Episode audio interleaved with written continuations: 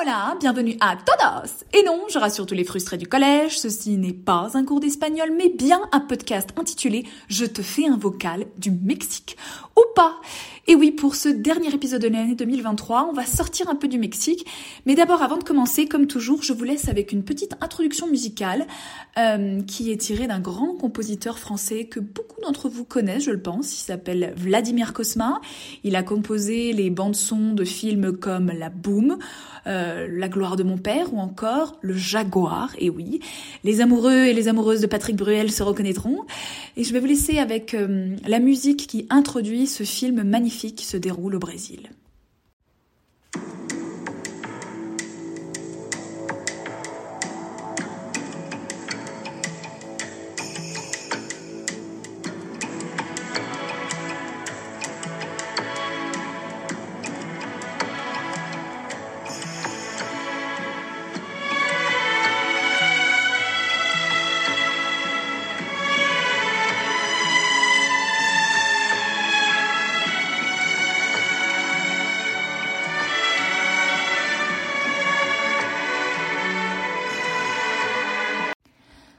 Cela fait désormais un an que je suis au Mexique et cet épisode sera différent des autres parce qu'il apportera des informations, des découvertes, des anecdotes sur l'Amérique latine, comme ça a toujours été le but dans, ce podcast.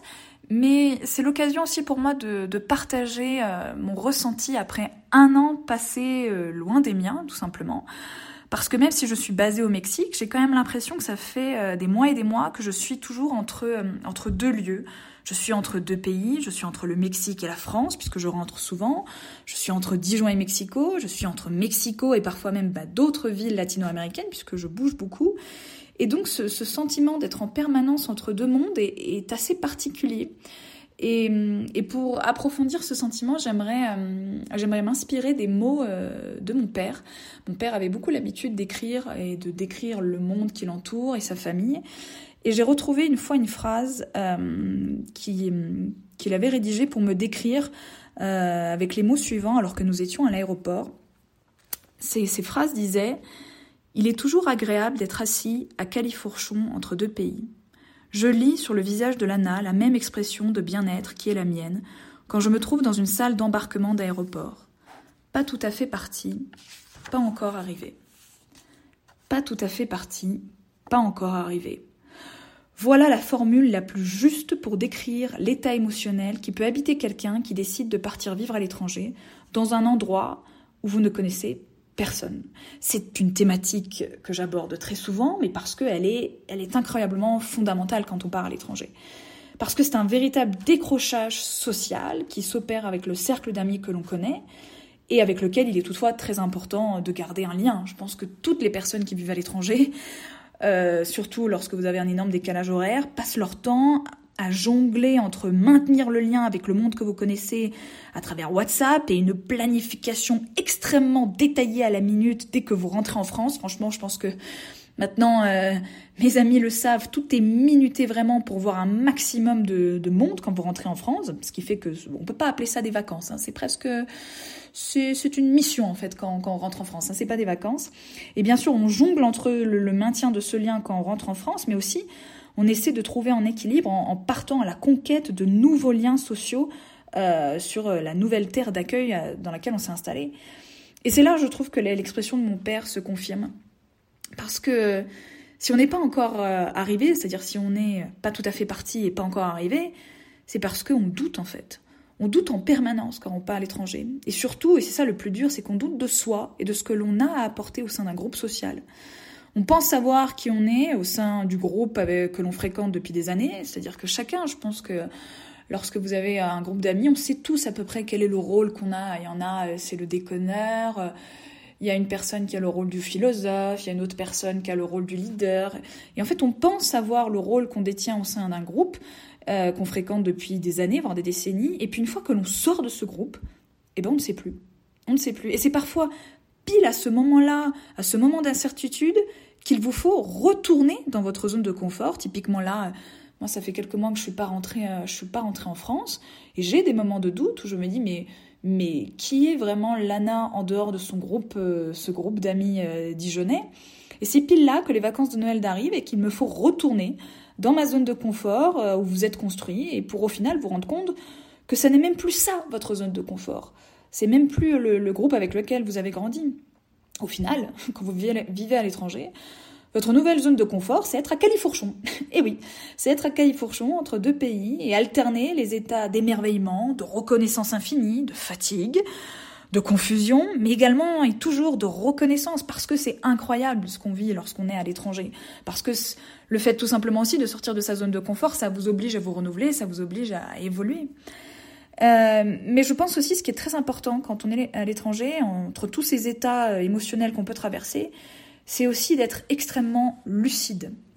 Parce que être à califourchon entre deux pays, surtout quand il s'agit de la France et du Mexique, c'est se dire que ça ne durera pas, que c'est un état transitoire et qu'il faut en absorber chaque instant. C'est un peu aussi un, un peu un réconfort que j'ai parfois lorsque je me retrouve dans d'autres cercles sociaux euh, à l'étranger où je ne connais absolument personne et que je suis là, je joue un peu des j'essaie de voir euh, quelle peut être ma nouvelle place au sein d'un groupe social et que je me dis, ben Dieu, c'est un petit peu compliqué, je sais qu'en Bourgogne ça aurait été plus simple. Et c'est là où je me dis, c'est pas grave, c'est normal, c'est normal que, que ça soit compliqué, c'est un état transitoire et je dois le traverser, je dois le vivre. Et, et surtout, j'insiste sur cette lucidité et sur le fait que il faut être lucide sur ce qu'on vit lorsqu'on est à l'étranger, que c'est dur, et c'est pas pour autant qu'il faut fuir en fait cette difficulté de, se faire un, un nouveau cercle social. Je le dis surtout parce que je me souviens très bien, il y a encore euh, dix ans, lorsque, comme beaucoup d'étudiants, je suis partie étudier un an à l'étranger, euh, j'étais complètement teubée. Je suis partie vivre euh, un an en Pologne et j'ai passé, je pense, huit mois de l'année à être complètement fermée à ce que cette expérience avait à m'offrir. Je voulais que l'année passe le plus vite possible parce que je voulais désespérément retrouver les amis que j'avais quittés, ma petite zone de confort, ma petite vie en Bourgogne. Euh, et, c'est que, et c'est incroyable, c'est que les trois dernières semaines, juste avant de partir, que je me suis dit, mais mon Dieu, je suis passée à côté de tellement de choses, tous les voyages étudiants que j'ai ratés, toutes les soirées auxquelles j'ai dit non parce que je préférais regarder un dîner presque parfait, parce que je souffrais d'un manque de la France, complètement idiot. Et, et aujourd'hui, je regrette vraiment parce que je me dis, une fois qu'on est parti, une fois qu'on est ailleurs, il faut absolument prendre tout ce qu'il y a à prendre. Il faut regarder, s'intéresser, être curieux, parce que après on va forcément le regretter, c'est évident.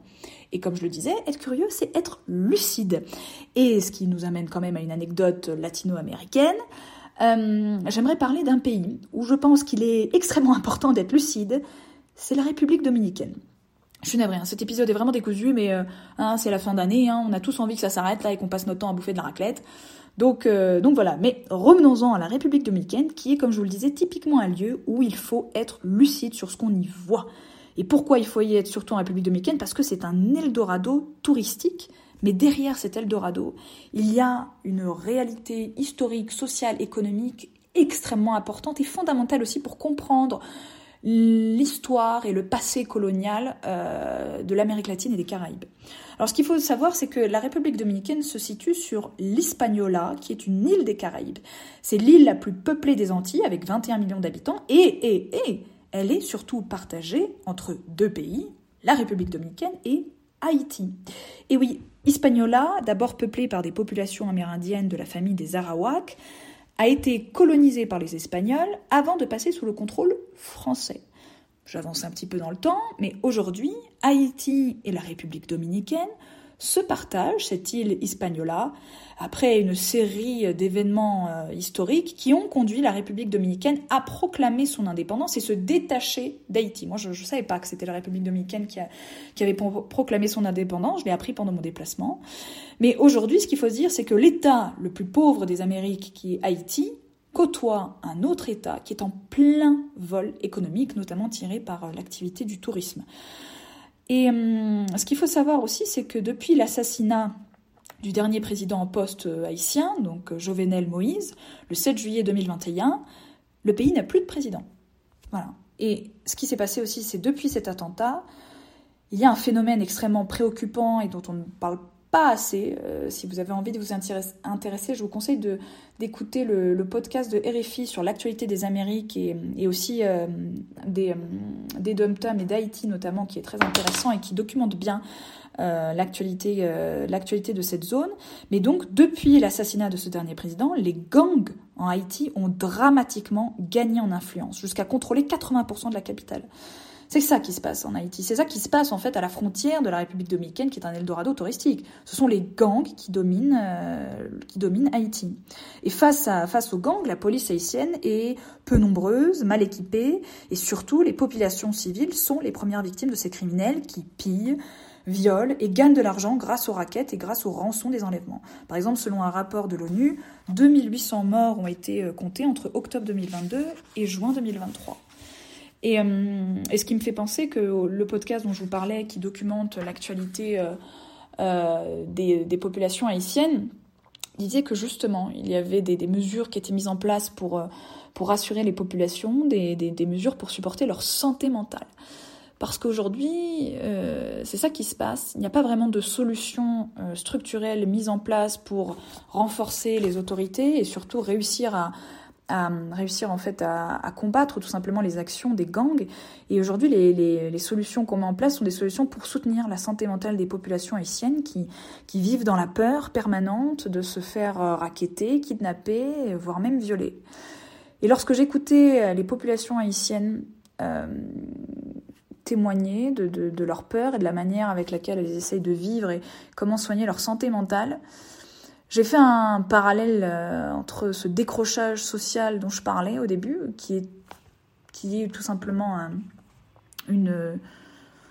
un, défi qu'on peut avoir dans une vie, et je me suis rendu compte qu'un décrochage social était vraiment petit. C'était un prix très petit à payer face à petit prix pardon à payer face au seul décrochage qui compte dans la vie, c'est le décrochage de l'espoir. Et voilà, Décidément, c'était un podcast euh, très philosophique et lourd de sens, mais je pense que c'est un podcast qui est absolument réaliste sur euh, euh, cette année qui vient de s'écouler et sur ce que, ce que, ça veut dire de vivre à l'étranger. Mais les réflexions que je viens d'avoir ne sont que encourageantes pour l'avenir et me font dire que c'est toujours bien de sortir de sa zone de confort. Voilà. Gracias!